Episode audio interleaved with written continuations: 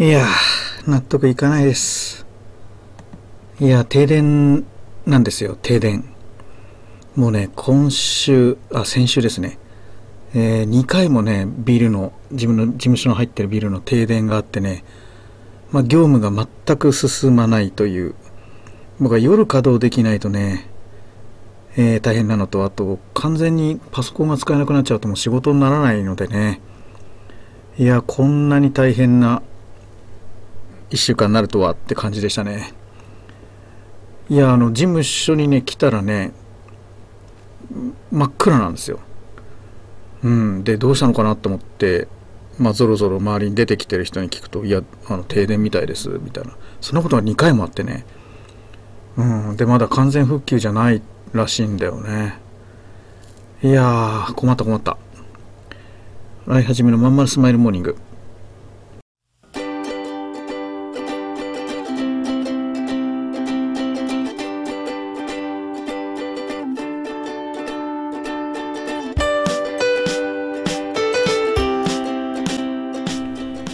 おはようございます。洗い始めです。洗い始めのまんまるスマイルモーニング。2023年10月3日火曜日。皆さんいかがお過ごしでしょうか？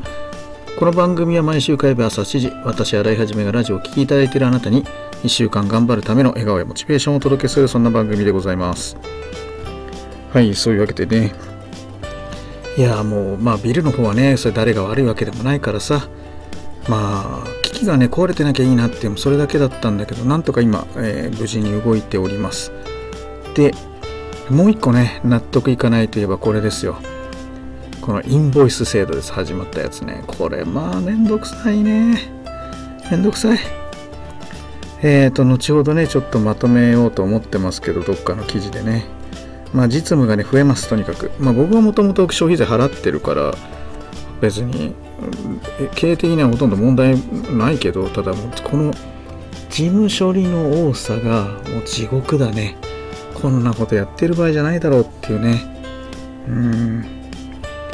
まあ、うちは回避制で確定申告は年1回だから、あの、なんていうの？小売小売店じゃないからね、そんな毎日何百枚も請求書出さなきゃいけないみたいな、そういうことはないんだけど、年に1回出しゃ、ね、まとめて出せばいいんだけど、その辺もまあ、会員ページに書かせてもらいましたけど、まあそれにしても普通の事業者だったらこの10倍とか100倍の手間でしょう。考えられないよね。うん。でアマゾンとかもさ対応あのなんていうの？その各自で対応ってことに多分なってるのかな？うん。だから請求しあ領収書くださいって個別に言われて個別に対応するみたいなことになってくんだと思うよね。アマゾンビジネスの方は確かできるのかな。あとストア化なんかも個別対応にしてくれっていう風になったよね。今まで領収書ストア化からダウンロードできたんだけど今後は、えーできないみたいね。うん。だから B2B でやる人はね大変だよね。なんでしばらく18で推奨はやっぱ B2C から入ろうみたいなことになっていくかな。いきなり消費税納税しましょうなんて言ったらハードル高くなる本当あの政権やってること意味わかんないなこんだけ副業推進とかやってきてさ急にガッとこう息の根止めたりするんだよなまあ政治論になるとねいろいろみんな賛否両論出ちゃうから言わないけど、まあ、そういうわかんないところがねいろいろあるねなんでこんな複雑にするんだろうとかね洗い始めのまんまるスマイルモーニング。この番組は東京豊島区池袋 87.8MHz 池袋 FM のスタジオからお送りしております。本日もよろしくお付き合いください。うん君の企画だけどさなんつうかさ熱意がないのよ。こうしときゃ満足してもらえるだろってのが透けてるんだわ。ある意味一番ダメだよね。申し訳ございません。終電車の窓に映る親父になった自分を見た。このままでも大丈夫なはず。だけどこの先俺はただ年を重ねていく。そんな気がした。俺はその人生を振り返り何に涙を流すんだろうか。変えるなら今なのかもしれない。企業18は起業したいと考えている会社員を徹底サポートするコミュニティサロンです。皆様へ起業に関する知識やノウハウを伝え最小限の時間と投資で会社に勤めながら自力で稼ぐ力を身につけていただくことをお約束します。自分の好きなことで楽しみながらビジネスを立ち上げてみませんか？企業18で検索。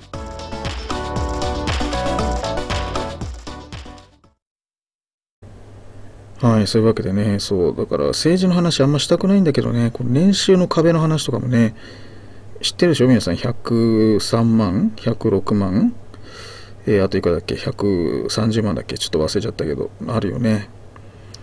あれもさ、大丈夫かなって思うわ。こう、複雑すぎません？制度が。うん。まあ、これ、いわゆる扶養のね話なんだけどね。例えばまあ典型的なパターンとして奥さんがパートに出てて旦那さんが、えー、まあどっかで会社員やってるみたいなパターン。まあ昭和家族のスタイルがこんな感じだったと思うんだけどね、まあ、それでこう年収によってこうその扶養の方の社会保険とか税金がこうどこからかかるようになるかみたいなのがあったのね。で一番最初103万円っていうのがあってそれを超えると例えばまあそう奥様の収入が例えば奥様が扶養に入ってたとして奥様の収入が103万円超えると、えー、所得税がかかりますよと。ね、で106万になると社会保険加入が始まるということだったんでねでこれがあの従業員が101人以上の会社に勤めてればいいみたいな条件があってで130万円超えると今度社会保険とか、えー、あとなんだっけ国民健康保険とか、ま、そんなのに入んなきゃいけないみたいなことになってくると。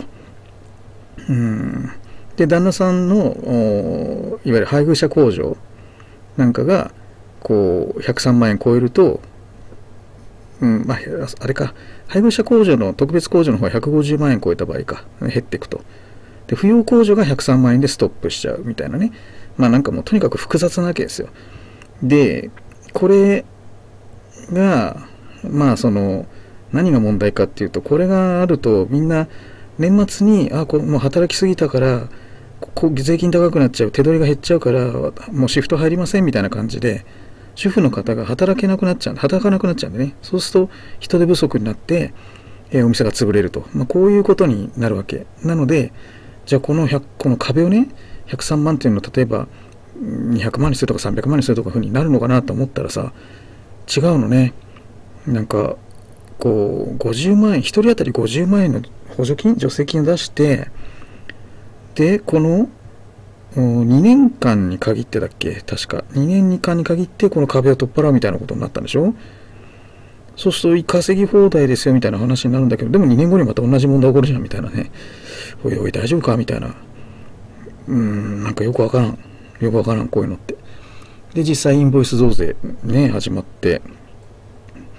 まあ増えてんだか減ってんだかわからないよもうね。ああ、複雑で本当にもう大変。もうシンプルにバーン、バーンとこう、税税金も一律。ね、もっと簡単な計算。ね。消費税も減税って言ったらみんな年末に向かってバチンとお金使うんじゃないかと思うけどね。まあそういう方向にはいかないわね。うん、まあ頭のいい人がそれ設計してるんだからしょうがないけどさ。とにかく言いたいのは事務処理を簡単にしてほしいってことだね。はいそういうわけで、えー、エンディングなんですけどねあのちょっとレターを頂いててそれにお答えできたらいいかなと思っております、まあ、レターいただけるとありがたいですね本当にね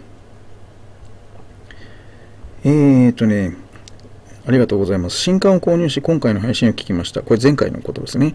えー、現在、ウェブマーケの仕事をしており、フリーランス、年齢的にも本格的に資産形成いけない段階に来ています。フリーランスから起業家への、ね、えー、転身の成功事例が終わりでしたらいくつかご紹介してほしいです。えっ、ー、とね、18の場合、えー、成功事例というか、もう全部これを目指しているので、みんなそこの成功事例ってことになっちゃうんだよな。うちはフリーランスは推奨してないからね。要は、最初はそうなるけど、だんだんこうそこから脱却して、まあフリーランスって雇用形態とか働く、働き方のこと言ってるんじゃなくて、僕の場合。その自分で受注して自分で働いて自分で納品するみたいな家内製紙工業に入ってっちゃうのをいかに脱却するかっていうのをうちは大きな目標にしてるのでフリーランスでね自分でウェブ作って自分でなんか作業して、えー、お金もらうっていうのでだからこういつまでたっても時間もお金も苦しいじゃないですか。だそれを組織化して仕組み化してチーム化してやっていくっていうのを目指すわけなんでね、うん、それが第2ステージ。第3ステージかな？まあいろいろあってさそういうふうにやってるんですけど。だからうちでうまくいってる人っていうのはそのステージのまあどの段階にいるかによるけど最終的にはみんな手離れしていくんだよね、うん、もちろん自分が責任者だから最高トップですからね。それはまあ動いてることには変わりないんだけど細々した仕事とかはどんどんこうスタッフのみんなに投げていく。システムにやらせる。仕組みで回す。っていうことだよね。うん。だからそういった意味でえー、て言うのかな。みんな成功事例かなっていうふうに思います。はい。で本当にやばいのはそのもう働いて働いてえー、お金はまあだからある程度入ってきてるけど何て言うの？その先がないっていうパターン。自分が倒れたらもうダメっていう。まあもちろんフリーランスってそうなっちゃうんだけどある程度仕組み化しておけばね誰かが代わりにやってくれる。例えばコロナで倒れても1週間ぐらいだったらなんとかなるみたいなさ。そういうのあるでしょうし、うん、でもそういうふうに作っていくべきなんだよね、うん、でまあ失敗事例としてあるのがその要ははもう仕事抱えすぎちゃって、えー、パンクして辞めちゃうみたいな。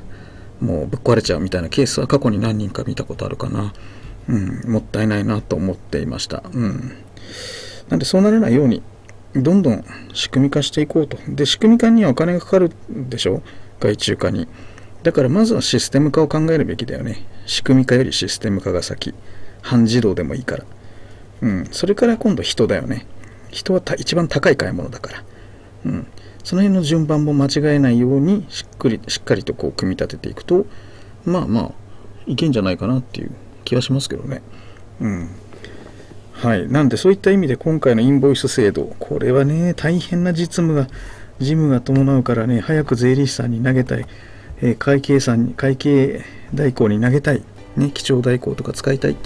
そうなると思います、うん、皆さんここの出費はねまあ人間だけど確かにその基調代行する人は人間だけどこれはねペイするかもしれない。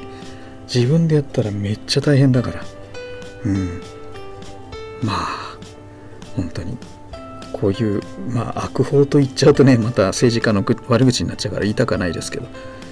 こういうのじゃなくてもっとシンプルになっていくって方向になるといいね。付け足し付け足しだからしょうがないんだけどね。しょうがないんだけど本当に専門家じゃないともう忘れちゃうし判定もできないみたいなね。なっていくと副業とかハードルどんどん上がっていっちゃうもんね。うんなんとかならないもんかね。まあ税制を根本的に見直すなんていうのはものすごいあの仕事になるからもちろん簡単じゃないことは分かって100も承知だけどうんあらレターの紹介なのにまた口に戻っちゃいましたはいえー、もう一個はいただいてますね。これは、えっ、ー、と、感想かな？えっ、ー、と、部下育成の話を聞けてすごくすっきりしました。私もリーダー職をしていましたから、部下が育つことができず、ボロカさに言われていましたが、そもそも育てるものではなかったのかなと自分が成長した時のことを思い出しながら感じました。部下が育たなかったのは自分のせいだと責任を感じたことがありましたが、今回のお話ですごく救われた気がしました。はい。新井さんのような部下がどんどん辞めていくリーダーっていうのは驚きました。うん、そうそうそう。早く会社のキャパを超えて自分のビジネスで成果を出せるように頑張っていきたいと思います。新井さんの会社員時代のお話も面白かったですあ。ありがとうございます。そうそう、部下なんか育たないから、育たないっていうか育てようなんてね、あんなもうおこがましいよ。うん。子供じゃないんだからさ、大人なんだからさ、自分で育てって感じでね。でその環境を整えるのが会社の仕事で、管理職はそのあのそれを変えたりする力を持ってないんだから、そもそもそんなね、出しゃばんなくていいんで。うん、邪魔をしないこと。とにかくこれに限ると。まあ僕はそういうタイプですね、うん、だからまあ言ったように育つとどんどんねあの羽が生えて飛んでっちゃっていま、えー、だにそういう方とね仲良くさせてもらってますよ、うん、感謝もしてもらってます、うん、ありがたいことだよね。そう。なのでみんな一人一人自分の人生を生きましょうはいなんて放送になっちゃったんだでは、えー、今週も頑張って年10月だからねえー、夏の疲れも出てくる頃ですから、まあ、マイペースでしっかりと、えー、健康管理しながらね、一個でも前に進みましょう。はい、それでは今日も聞いてくださいましてありがとうございました。またね。